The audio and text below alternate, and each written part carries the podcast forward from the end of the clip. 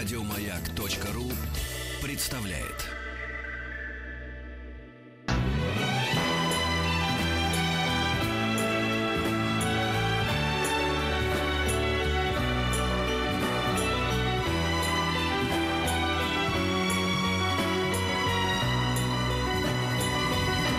Спутник кинозрителя. Ну вот, как я обещал, к нам пришел Антон Долин, вот он в гостях у нас. Здравствуйте, Антон. Здравствуйте, ребята. Я хочу сказать, что все, что я говорил до сих пор, это полная ерунда. Я ничего не понимаю в кино. Эм, и не слушайте меня больше. Вот. Антон, как ты можешь так говорить о себе? Ты же вроде как-то разбирался в кино. Что такое? Какое-то прозрение наступило? Ты как-то переоценил ценности? Что случилось, Антон? Я чувствую себя лишним в этой студии. Может мне уйти? А потому что вовремя приходить надо. Мне кажется, ты можешь... Я еду, с показа двух фильмов, на которые специально пошел с утра, чтобы было что сегодня рассказывать. Я же не из СПА еду, не из э, проверь тебя. ночного дневного клуба. Нет, нет. Думаю, можно меня даже проверить. Все знают, что я безгрешен и только кино смотрю день и ночь. Ужасная, ужасная моя участь. Но это так. Да, да не слушает тебя жена сейчас, так что можешь говорить все, что хочешь. Во-первых, кто знает. Это правда, да. Во-вторых, э, нет, я перед своей женой особенно честен и чист. Ну и что ж ты посмотрел сегодня? Ну, во-первых, я посмотрел э, фильм следующей недели под названием «Балканский рубеж», э, и я не хотел бы говорить о нем, во всяком случае, сейчас. Вот. А во-вторых, я посмотрел фильм, который не показывали прессе, видимо, решив, что прессе он не нужен, может, они и были правы. Фильм, который э, сегодня широко вышел, называется «Рожденный стать королем». Это детская э, блокбастерная сказка от студии «20 век Fox». Э, британская, кстати говоря, не американская. Ну, естественно, там с американскими деньгами тоже сделано. Вот. а, фильм, который вызвал у меня всякие двойственные чувства. Но раз уж я начал про него говорить, давай я про него, наверное, и продолжу.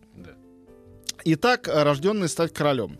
Значит, это фильм, где режиссер и сценарист Джо Корниш. э, Это такой э, довольно остроумный человек, который э, работал в нескольких э, нашумевших комедиях. Наверное, самый известный из того, что он делал, это фильм «Чужие на районе». Ну, такой остроумный фильм, э, где пришельцы ассоциировались с мигрантами, действие происходило в Англии современной, вот, э, с хорошими артистами. Ну, вот его подрядили сделать большое семейное детское кино на основе артуровского эпоса. Вот, честно сказать, э, я не знаю даже плюс это или минус. э, ну, мне сегодня показалось минусом, но, возможно, многие сочтут это плюсом. Это картина, которая больше всего похожа на советские фэнтези. Вот я прям мне не хватало в начале вместо набора рекламных роликов заставки в гостях у сказки. Это вот типичный в гостях у сказки. То есть это такой старая, добрая, экранизированная повесть сказка. Не знаю, была ли какая-то книжка в основе, по-моему, не было. А, про мальчика 12-летнего, такого немножко э, пухлого, умного, э, живущего вдвоем с мамой, который нашел в современном Лондоне меч в камне, вытащил его, и оказалось, что он, ну почему особенно там потом это не выясняется, что он король. Ну дальше там своего лучшего друга он подрядил, который в него уверовал. Потом к ним явился Мерлин в образе тинейджера, который тоже там к ним в школу поступил. Потом двое хулиганов, которые их э, всячески троллили за ними, за этими двумя пацанами охотились. Они тоже посвятили в рыцаря, они стали тоже хорошими. Выяснилось, что на Лондон сейчас нападет фея Моргана и ее царство рыцарей и мертвецов. Вот. А, большая отрада и радость, что среди этих никому неизвестных юных артистов, вполне, причем симпатичных, но недостаточно выразительных, чтобы прям глаз не оторвать, а, присутствует, когда Мерлин иногда из подростка превращается в настоящего Мерлина, то мы видим Патрика Сю- Стюарта, или, надо сказать, сэра Патрика Стюарта, на которого посмотреть всегда приятно. Вот. Спецэффекты такие, как будто бы последние 30 лет в кинематографе их просто не было. Я говорю, это типично в гостях у сказки. Они как бы не позорные, но к сегодняшнему уровню зрелищного кино вообще никакого отношения не имеют. Вот. А, И больше вообще грима, чем компьютерных эффектов. Но это дает такой ретро, ретро-дух. Насколько он осознанный или экономили деньги, это я затрудняюсь сказать, не могу. Сюжет абсолютно предсказуемый, поэтому я не буду пытаться даже его пересказывать, но это битва добра со злом, мальчик, который начинает верить в себя. То есть все, все что должно было и могло бы быть в таком сюжете, оно здесь и есть. Могу только сказать, что э, очень мне понравился исполнитель главной роли этого Алекса. А Луис Эшборн Серкис, как можно догадаться, сын Энди Серкиса, выдающегося английского артиста, которого не так уж многие знают в лицо, хотя все видели его работы. Тот самый человек, который играл Голлума, Кинг-Конга, а, обезьяну Цезаря в а, значит, «Восстании планеты обезьян». Ну, то есть э, суперзвезда motion capture, суперзвезда исполнения ролей, где, собственно, актера не видно, но видна его работа, видна его игра и слышен его голос. Вот. А, его сын, соответственно, здесь в главной роли, и мне кажется, он не посрамил честь фамилии. Да и вообще, этот, этот, в этом фильме как бы его ругать не за что, ничего плохого нет. Другое дело, что хорошего в нем тоже недостаточно для того, чтобы специально на него всех звать.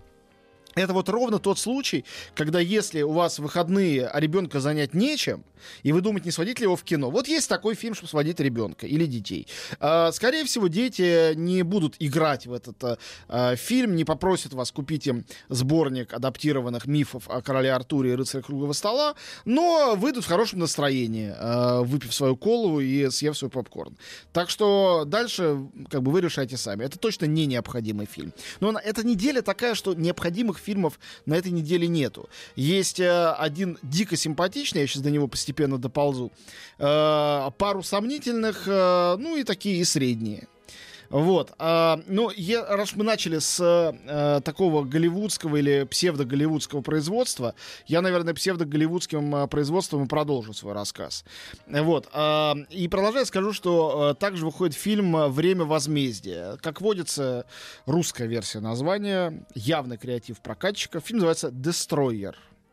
А, главная героиня женщина. Почему бы не назвать фильм «Разрушительница», я искренне не знаю. Мне кажется, что если выбирать между словом «разрушительница» и словом «время возмездия», «разрушительница» звучит гораздо индивидуальнее, А ты же, вот тебе нравится, ты же амбассадор чего-то, я говорю, а что случилось со словом «посол»? А мне нравится слово «амбассадор». А вот, вот видишь, пожинай плоды собственного ну, поведения. хорошо, ну «время возмездия» — это же не какая-то калька. «Время возмездия» — это просто название, которое похоже на 100 других названий. Вот и все. Ни, больше никаких минусов в нем нету. Оно нормальное, но и никакое такое особенно. Вот. А, «Время возмездия», он же, оно же «Дестройер», это фильм режиссера Карин... «Время возмездия» — то, что случилось с, с фильмом «Гурвиник». Да, но это возмездие кармическое. Я не, при этом не видел Гурвина, к сожалению. Может, он заслуживает большего, я не знаю. Вот. А Карин Кусама, девушка, которая снимала неудачный фильм «Эон Флакс», говорят, сейчас новый делают, и какие-то сериалы, в том числе «Миллиарды». Ну, так, как он был неудачный? Он был такой вполне себе. Ну, там, нормальный, там, да. Там такая была красотка Шарли Сторон, которая перекрасилась в черный цвет. Но вот Кусама это и умеет. Создавать героини ярких. Здесь, ну, опять это, ну, я не пытаюсь это говорить. Просто «Время возмездия» — это фильм, в котором есть только один э, сильный плюс, но он сильный. Э, он весь закручен вокруг э, Николь Кидман, которая в главной роли, которая играет э, себя в двух возрастах. В одном она играет как бы себя чуть моложе, чем она на самом деле. Она играет офицера полиции, который вместе с своим напарником, мужчиной, они играют любовников и действительно становятся любовниками. Это не спойлер, это в самом начале, первые пять минут фильма становится ясно. Они внедряются в банду, которая планирует ограбить банк. Ну, для того, чтобы ее как бы разоблачить. И постепенно увлекаются друг другом. И увлекаются идеей э, деньги, может быть, какие-то прикарманить. И она играет себя же 15 или там 16 лет спустя, когда все это ограбление пошло не так, вся ее жизнь пошла не так, и она э, узнает, что снова объявился на горизонте главарь этой банды, которого тогда им так и не удалось э, значит, покарать. И она хочет э, его наказать за все, что случилось тогда. И его преследует, его ищет. То есть одновременно она э, такая э, девушка, немножко Шарапов из места встречи, внедренная в банду, изображающая девушка, на самом деле она полицейская. И одновременно с этим она вот такой э, герой, которого 10-15 лет назад точно бы играл какой-нибудь Мел Гибсон, и точно женщине бы этого персонажа не доверили. То есть усталая полицейская одиночка, одиночка. Это и очень идет. Я вот обратил внимание еще в фильме «Вершина озера» второй сезон, что Николь Кидман а, ужасно пошел возраст. У нее был какой-то вот период, 5-7 лет, когда уже невозможно было назвать ее молодой женщиной, но и, конечно, она не была там никакой там ни стареющей, ни старушкой. Она очень пыталась молодиться. Был период такой, э, ну, когда почти не было удачных ролей. Говорят, да. что была неудачная пластика, я даже да, не знаю, была, так была, ли да. это. Но, во всяком случае, сейчас она вошла, вот в свои там типа 50 или сколько ей, вошла в какой-то в очередной раз пик просто э, состояние. Ей так как-то, ну или она это делает вид, но ей как-то так хорошо со своей внешностью, она так с ней сжилась, что она может играть и каких-то опустившихся, уродливых, страшных героинь, и каких-то вполне себе домохозяек. Через неделю выйдет фильм, где она домохозяйка. Просто я не, не буду опять сегодня спойлерить, называется, э, значит, э, «Стертая личность», вот, э, где она играет э, вообще противоположную роль. У нас две недели подряд, два фильма с Николь Кидман. И тут она такая, что вот я глаз не мог оторвать. Правда, я пристрастен, я очень ее люблю. И она мне нравится как бы внешне по-женски, я считаю, что она выдающаяся актриса. Но вот здесь, в этом времени возмездия, она прям воспламеняет эту картину. Потому что фильм фильмом. Ну, такой вот мы в былые времена такой на кассетах смотрели. В кино бы не пошли за деньги. Но появляется она, и, э, и все освещается. Так что э, в конечном счете «Время возмездия» я рекомендую, несмотря на то, что, ну, как бы вообще ничего особенного в этом фильме нет, но вот, вот прекрасная она. Прекрасная актриса и прекрасная девушка. И вообще э, сплошная радость. Вот. А теперь, видимо, с некоторой тоской придется перейти к русской классике. Вот. А... Про чайку, что ли? Сейчас? Да. Я, честно, я даже не знаю, какие слова для этого выбрать. Это фильм, в котором как бы решительно ничего криминального нет. Но смотреть его невозможно. Ну, я не, я, то есть посмотрел его себя буквально вынуждая. Это хороший актер, я видел ролик. Да, конечно, хорошая. Аннет Беннинг э, играет э, Аркадий, ну, как бы, ну, уж кто может быть лучше. А, и, да и тут а все... старик Брайан Деннехи, которого мы помним по Рэмбо еще первому. А, старик великолепен. Кого он там играет а, Ну, Сорина, конечно. Да, да, Сколько да, ему лет-то уже. Да, да, да. Вот. А, он в иллюзии убийства был. Потом моей, этот хороший парень, любимый. Э, лысый, который в карточном домике, который тоже хороший. Актер. Лысый парень, да, он играет Тригорина. Тригорина да, да. Это Кэрри Стол. Вот, э, он и в «Человеке-муравье» был, он мне тоже очень нравится. Э, и, соответственно, мы почти всех перечислили. Сир Шаронан э, в роли Нины Заречной. Ну, как бы не, неплохой сценарист Чехов еще там. А, и, и еще Элизабет Мосс. Элизабет да, Мосс да. играет Машу. Я бы даже сказал, ну вот э, с таким приближением каким-то, что в принципе э, Маша в изображении Элизабет Мосс это самое, что тут есть уда- удачное по всему этому кастингу. Все стараются, но может быть, может быть, дело на самом деле не в фильме, а во мне. А, Чехов вовсе не является... Это действительно экранизация чеховской чайки. Чехов вовсе не является для меня а, такой сакральной фигурой, что вот какие-то там америкосы его там попробовали поставить, и куда им... Да нет, я так не считаю. Абсолютно. И можно любые делать экранизации, близкие к оригиналу, далекие от оригинала, делайте, что хотите. Я вообще к, э, к экранизациям отношусь толерантно, потому что я считаю, что э, хорошей книги, хорошая экранизация — это просто иллюстрация. Плохая экранизация, она проскальзывает, и ты ее не замечаешь. Она не может испортить хорошую книгу. Просто такого не бывает. А если книга не хорошая, а великая, если экранизация «Вишневого сада» или «Чайки», или там «Гамлета», или там «Мизантропа», ну, поди ты это испортишь. Что ты можешь с этим сделать? Или там «Дон Кихота». Ты ни, никак это не испортишь. Так и здесь. Конечно, они «Чайку» не испортили. Но э, почти невозможно смотреть. Как артисты. Э, в декорациях выстроены усадьбы. На фоне такое ощущение, что специально высаженного какого-то там парка над озером. Надеюсь, все-таки это не так. Такого бюджета, я думаю, не было. А, в шляпах и костюмах, специально пошитых для них, действительно изо всех сил по воображаемому Станиславскому изображают персонажей рус- русских людей рубежа 19 и 20 века. То есть главная заслуга Чехова, как я ее вижу, в драматургии была в том, что он ушел от реализма. Он от него ногой оттолкнулся как от дна и всплыл куда-то, взлетел черти куда. И все его пьесы, не случайно он называл комедии, там, где на самом деле драма и прочее. Это все, из чего вырос потом современный театр. Театр абсурда, режиссерский театр. Даже и в российских постановках. То есть богатство интерпретаций, э, реплики, которые друг с другом не сходятся. Это совершенно авангардность языка. Я понимаю, что эта авангардность от бесконечного повторения стерлась. Она перестала ощущаться как авангардная. Но тут мы видим реально постановку, как будто это школьный учитель литературы, такой средний, со своими учениками-хорошистами, даже не взяв отличников, разыграл в школьный спектакль. Но получил почему-то голливудский бюджет и возможность голливудских актеров тоже нанять в качестве дублеров. То есть впечатление, так, впечатление по абсолютной неловкости. Когда все эти реплики реплики, которые мы знаем наизусть, они э, с чувством произносят, а их с чувством невозможно уже произносить. Ну или для русского уха это невозможно. Это не звучит. А когда оно абсурдным образом усугублено еще и э, русскими артистами, дублирующими английских актеров, да, да. но с другой стороны и английских актеров, которые произносят по-английски реплики, которые мы все знаем наизусть по-русски, с какой стороны не зайди, все какое-то не то. То есть это какой-то обреченный проект. Что можно сегодня сделать с «Чайкой»? Ее можно перенести в космос, ее можно перенести в Древний Египет, ее можно поставить, э, чтобы все актеры были одеты в клоунские колпаки, или чтобы они все были голые. То есть можно сделать с ней что угодно. То, что э, Константин, значит, э, Треплев делал в своей этой всеми высмеянной постановке. Это то, что сегодня можно делать с «Чайкой». До такой степени она уже себе не принадлежит. И попытка вернуть чайку к чайке, ну, наверное, вот к оригиналу, ко временам Чехова, наверное, эту попытку мог бы предпринять какой-то э, бешеный сумасшедший гений, который взял бы совершенно неожиданных артистов и вот как машиной времени перенес бы нас туда.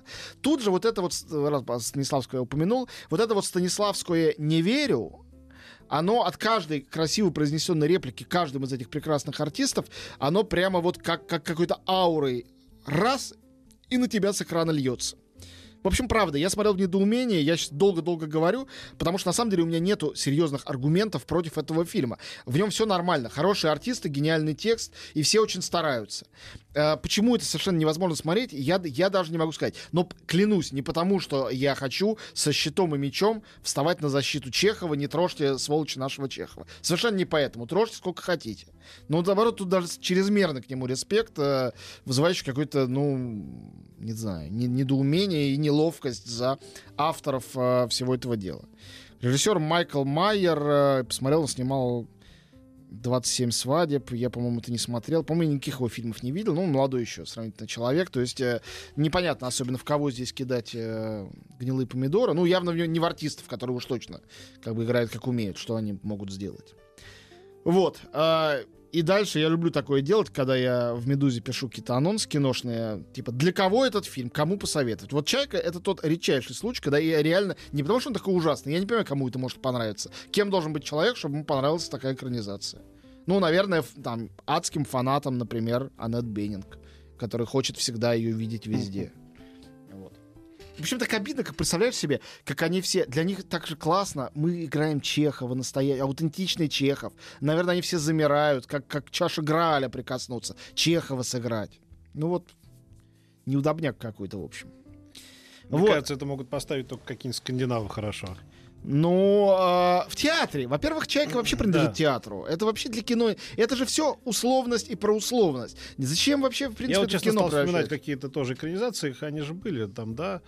А, и что-то как-то не припомню. Мне нравился когда-то дядя Ваня э, Кончаловского. Я очень давно смотрел. Там, по самому прекрасный артист. Нет, я про Чайку именно говорю. А, Чайку нет. Чайку нет. Ни одной хорошей не видел никогда. Ну и вообще, если по всему Чехову пройтись, не по прозе, мы все знаем, что есть замечательная там «Дама с собачкой» да, и прочее. Да, да, да. Вот, именно по драматургии. Оно, это театральное явление. Да. А, оно не... Ну, был дядя Ваня на какой-то там 42-й улице, Луи Маль делал, да? Как ни странно, по мотивам чеховских произведений. Вот, это другое. Не, неоконченная пьеса для механического пианино, вот это был шедевр, конечно. Ну, потому что там первоисточник был не настолько отточенно гениальным, видимо, да, и там, получилось. Там все набрано было, да, собрано из всего. Да, именно. Вот, и э, еще... А, все, мы не успеваем уже, да? Ну, секунд 20 есть у тебя. Ну, я просто скажу, что с русской классикой на этом я не покончил. Еще у нас есть фильм В. Маяковский. Вот Он это, так кстати, в одно слово. Что-то любопытное. Ну, слушай, да. по, что расскажешь после того, Да, так и есть. Э, после новостей расскажу.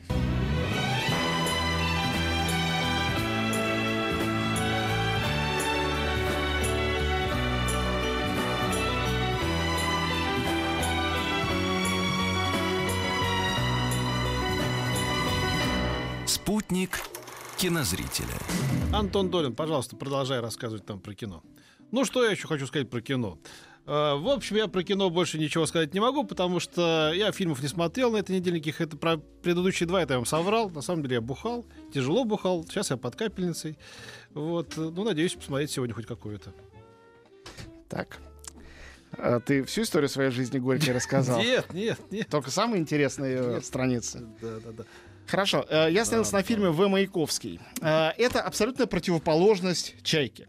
Потому что это тоже вещь э, русской классической литературы, точнее поэзии, конкретно фигуры Маяковского, навеяна. Но это предельно неортодоксальная история и даже хотя это вышло как фильм, это не фильм в чистом виде.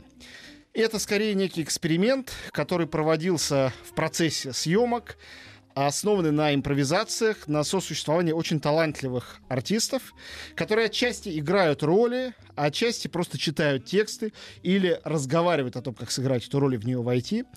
И все это стало частью огромной интерактивной инсталляции, сделанной, собственно, автором этой истории Александром Шейном, э, часть которой в качестве, собственно говоря, фильма В. Маяковский сейчас показывается. В. Маяковский, потому что это там написано в одно слово.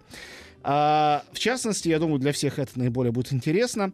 Юрий Колокольников, который действительно внешне ужасно похож, играет тут Маяковского. Ну, а условно Лили Брик — это Чулпан Хаматова. Но это не единственные тут звезды во всем этом проекте. Участвуют и Антон Досинский, Никита Ефремов, с Михаилом Ефремовым, Евгений Миронов, и Петр Верзилов даже, и Маша Поезжаева, кого там только нету.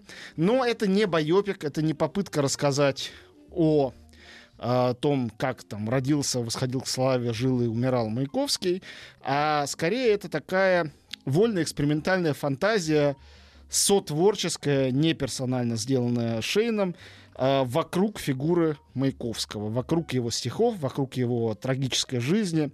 Э, мне показалось, что это очень интересная вещь, она совершенно необычная. Э, аналогов этого фильма я не видел. Многие говорят, что это похоже на Дау э, Ильи Крыжановского. Я, в общем-то, в это сначала как-то поверил слепо, потому что Шейн приезжал туда на съемки этого Дау. Думаю, наверное, какая-то там синергия случилась. Но по факту это абсолютно другая вещь. Она действительно не похожа ни на что. Она похожа на такой экспериментальный музейный продукт по изучению проект, продукт изучения э, творческого профиля и почерка великого человека. Ну, действительно важного. Вот, а если Маяковский для вас не случайная, не чужая фамилия, вы обязательно сходите. Что такое? Что вызвало у тебя э, э, добрый смех? Судя по фото, все, что сказал Петр, правда. У нас группа ВКонтакте Маяка. Вот сейчас не знаю, какая-то, видимо, не самая твоя удачная фотография. Ну, какая есть, что делать. Остановись мгновение, это прекрасно. Но... Помнишь, все фотоконкурсы в Советском Союзе назывались «Остановись мгновение». Конечно. Ну, я, по счастью, не тот человек, который гордится своей внешностью. У меня есть другие преимущества. А внешность, она увядает, Петр, а некоторые вещи остаются. Какие? Подожди. Какие вещи остаются? Мы все оценили тебя как красавца. А какие у тебя еще ну, есть? Давай поговорим об этом за, за эфиром. Не все вещи надо обязательно вслух проговаривать. Кстати, я должен предупредить, что сегодня Антон попросился по уважительной причине пораньше, и мы закончим наш эфир без 10 4 по московскому времени. Да я тоже уйду, потому что мне нечего тут одному делать. Не но, но я уйду с завистью, потому что Антон поедет на э, практически закрытый показ не будем говорить чего, очень хорошего О фильма. чем потом расскажу. Очень да. хорошего режиссера. Да. А, вот. А, есть у меня такие действительно преимущества в этой жизни. Теперь а, мой любимый фильм этой недели, наконец-то. Середина 90-х. Я в восторге от этой вещи. Это дебют режиссерский Джона Хилла. Мы уже про него рассказывали. Он был на Берлинском фестивале. Там я был на официальной премьере. Был принят просто с экстазом, аншлагом, овацией и заслуженно. Чудесная картина, э, малобюджетная, сделанная тем самым артистом, которого вы все, даже те, кто из вас не знает его по имени, все знаете в лицо. Джона Хилл недавно был в сериале «Маньяк», до этого самую свою знаменитую роль, наверное, наверное, он сыграл в фильме Скорсезе «Волк с Уолл-стрит». Он там, по мне, да. ничуть не хуже, чем Леонардо Ди Каприо. Потом были вот эти парни со стволами, как это, да? Вот да, да, да. Э, парни про со стволами, про торговцев с оружием. Э, были супер перцы, когда он был совсем молодой и начинал вот под э, таким продюсерским руководством Джада Апатова. Э, он был у Тарантино в «Освобожденном Джанго» в роли куклукс-клановца маленькой. Он играл у братьев Коинов в «Да здравствует Цезарь». То есть у человека, вообще-то говоря, в 35 лет карьера ого-го. Я вспоминаю, что когда я оказался в Лос-Анджелесе в 2008 году, э, седьмом, вру. Значит, мы ехали с женой на, на велосипедах там по э, знаменитому этому Санта-Моники-Бич, да, и, и mm-hmm. там как раз стоял Джона Хилл с вторым этим парнем, я не помню, какого актера этого зовут. Они там вместе играли в одном фильме, и там была фотосессия с какими-то девчонками на роликах, э, делали фотосессию, какой-то молодежной комедии или что-то такое. Ну вот, вот он, солнце, так... он сейчас да. очень э, не только похудел, но и как-то, я бы сказал, э, Ну, повзрослел, Да, э, да, в да. общем. а, Хотя я видел... Потому что часто звезды молодежных э, фильмов остаются невостребованными, это а он не- как-то нашел себя во нет. взрослом кино. Но главное, что он снял великолепный фильм. Этот фильм про взросление. Это не то, что молодежное кино. Я бы сказал, что, хотя главному герою тут 12 лет, это такое крепкое 14+. Ну, для нашей, в самом случае, страны с ее правилами. Там есть и легкие наркотики, и разговоры о сексе. Но вообще это замечательная, живая, чудесная картина, сделанная в этом формате 4 на 3, то есть как бы почти квадратный экран, снятая на 16 миллиметров в том числе. Кстати, очень хорошим оператором, работавшим с Гасом Ван Сентом. А, картина, рассказывающая про мальчика 12-летнего, который живет с матерью, папа давно от них ушел, и старшим братом. Старший брат жутко его э, мутузит, не пускает в свою жизнь. Э, Маму играет Кэтрин Уотерстон, а, а брата Лукас Хеджес, сейчас одна из главных звезд. Ну вот, а главный герой Санни Сулджик, кто-то его видел, мне кажется, в фильме «Убийство священного оленя», больше, по-моему, нигде особо не играл. Вот, э, изумительное, редкого обаяния мальчишка, такой застенчивый мальчик, который чувствует свое одиночество и прибивается к компании явно из другого немножко социальной э, страты компании скейтеров. Четверо скейтеров. А, Мне очень нравится, что одного из них зовут Факшит, поскольку он других слов практически не употребляет. Вот. а, Возглавляет эту как бы банду, ну банду, потому что они ничего бандитского особенно не делают, а, мелкие только всякие нарушения. Возглавляет ее чернокожий такой невероятный харизматик, роль которого сыграл а, Накел Смит, действительно очень известный скейтер. Вот, а в Америке он супер знаменитость, э, звезда. Вот, э, там, кстати, много звезд э, местной субкультуры, которые многие у нас не узнают. Есть какие-то рэперы в ролях там э, бездомных, полицейских, второстепенных ролях. Но дело не в этом, можно ничего этого не знать. Это история взросления и история невзросления. Точнее, история того, как ты переходишь в другую возрастную категорию, становишься тинейджером, в буквальном смысле слова, а, при этом а, сохраняя детскую непосредственность, открытость, которые здесь даны как преимущество. Это фильм не о расставании с иллюзиями, а о сохранении этих иллюзий. И о том, что под э, поверхностью вот этого вот э, легкого тинейджерского бандитизма может быть нежность, может быть дружба, может быть любовь. Это фильм, в котором нету конфликта как такового, и он все время идет по грани. Тебе кажется, что сейчас какая-то драма случится, кто-то из них погибнет, будет кем-то убит. Но вот не бойтесь, это фильм, который не ранит вас глубоко. Скорее, это фильм, который без э, назидания, без слащавости погладит вас по головке, напомнит вам о 90-х годах, включит музыку Морриси, Нирваны, э, там, и кого-то там еще, там, рэперов того времени. Оригинальную музыку написал Трент Резнер и Атикус Росс, что очень изящно, потому что в 90-е годы, когда разворачивается действие фильма, они были моднейшими рокерами с группой Nine Inch Nails, с тех пор они остепенились и стали писать саундтреки, в частности, получили Оскара за социальную сеть.